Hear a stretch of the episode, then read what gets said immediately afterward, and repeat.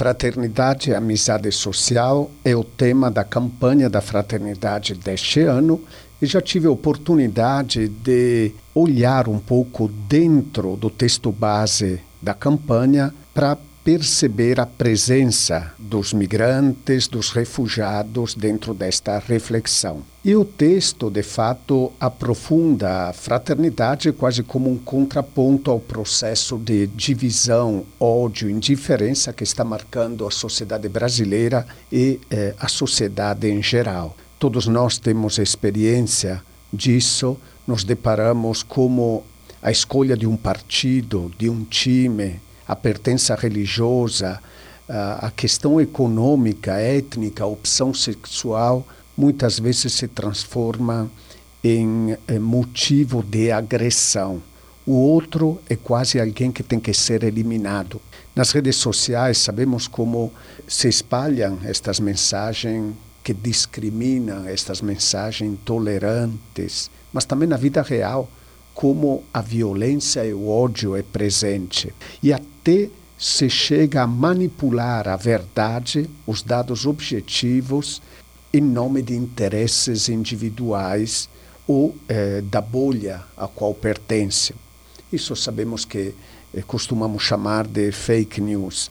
E tudo isso eh, pode ter uma causa, no meio de muitas outras, obviamente, que é o processo que a modernidade fez de ajudar a descobrir o grande valor da individualidade. Isso foi uma conquista, perceber o valor do indivíduo que no passado não aparecia porque estava diluído num contexto social. Só que a recuperação do valor do indivíduo acabou se fechando se fechando a tal ponto que podemos falar de um, um indivíduo autossuficiente, solidário, solitário porque não é mais capaz de dialogar com outro e outro é, é visto como alguém desnecessário, que ameaça, é, que tem que ser rejeitado ou até extinto.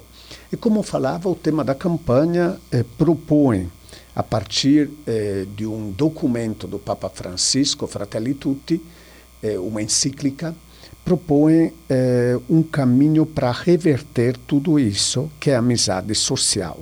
Eu gostaria de aplicar agora, não simplesmente fazer citação dos textos eh, presentes nos documentos da campanha da fraternidade, mas perceber como na nossa sociedade isso aflora também no caso do migrante.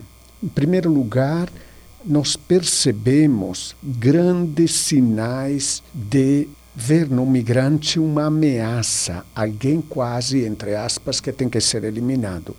Pensamos as tradicionais posturas, como ele vem roubar o emprego, então a pessoa nacional vê no imigrante alguém que está em competição. Se existe desemprego, é por causa do migrante. Obviamente isso é uma grande mentira, até porque acabam fazendo muitas vezes trabalhos que os locais não querem fazer. Mas tem também outra postura que vê no imigrante, no refugiado, uma ameaça à identidade cultural, ou seja, se tem aquela impressão errada que a cultura seja algo homogêneo, enquanto a cultura é um ser vivo que vem se alimentando de encontros eh, se renovando ao longo dos anos, é fruto de encontro de povos, de alteridades. E também uma terceira ameaça, que podemos dizer, é aquela religiosa. Tem pessoas que veem o imigrante refugiado, de maneira especial se pertence ao Islã, uma ameaça, alguém que vem acabar com a tradição religiosa a qual pertenço. E, com certeza, já ouvimos muitas fake news nesse sentido. Mas também já ouvi pessoas dizendo que o migrante leva a uma guetização. Guetização o que é? É perceber que o migrante cria grupos fechados que não dialoga com eh, a sociedade local. Então, mais uma acusação, mais uma ameaça. Não só, mas também tem pessoas que dizem que o imigrante ou o refugiado traz violência, terrorismo, é uma ameaça a segurança social. Enfim, gostaria de lembrar também, eh, como alguns dizem, que o migrante vem a deteriorar o bem-estar social. Fiz só alguns exemplos, mas dá para ter uma ideia bem clara de como tudo isso está muito presente nas falas, nas redes sociais, nas posturas das pessoas. Uma agressividade muito grande, uma contraposição, eh, uma discriminação eh, em vários níveis da pessoa do migrante e do refugiado. Nos anos 70 começou a aparecer uma certa eh, postura resumida na palavra tolerância, quase como fosse a solução.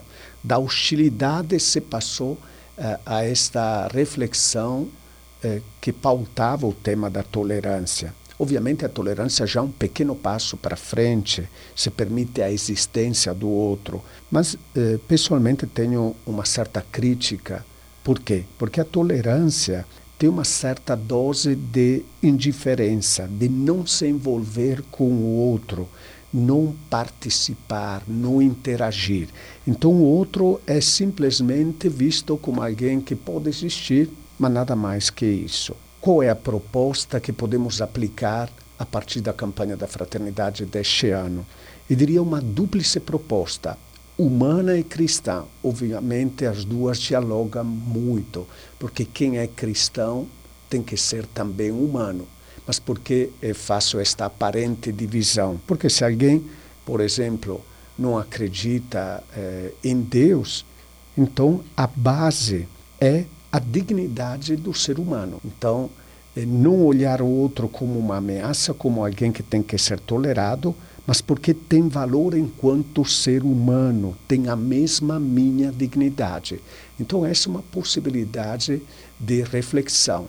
No caso da pessoa acreditar em Deus, por exemplo, no mundo cristão, independentemente da religião, o fato da dignidade estar ligada também a pessoa ser feita à imagem e semelhança de Deus.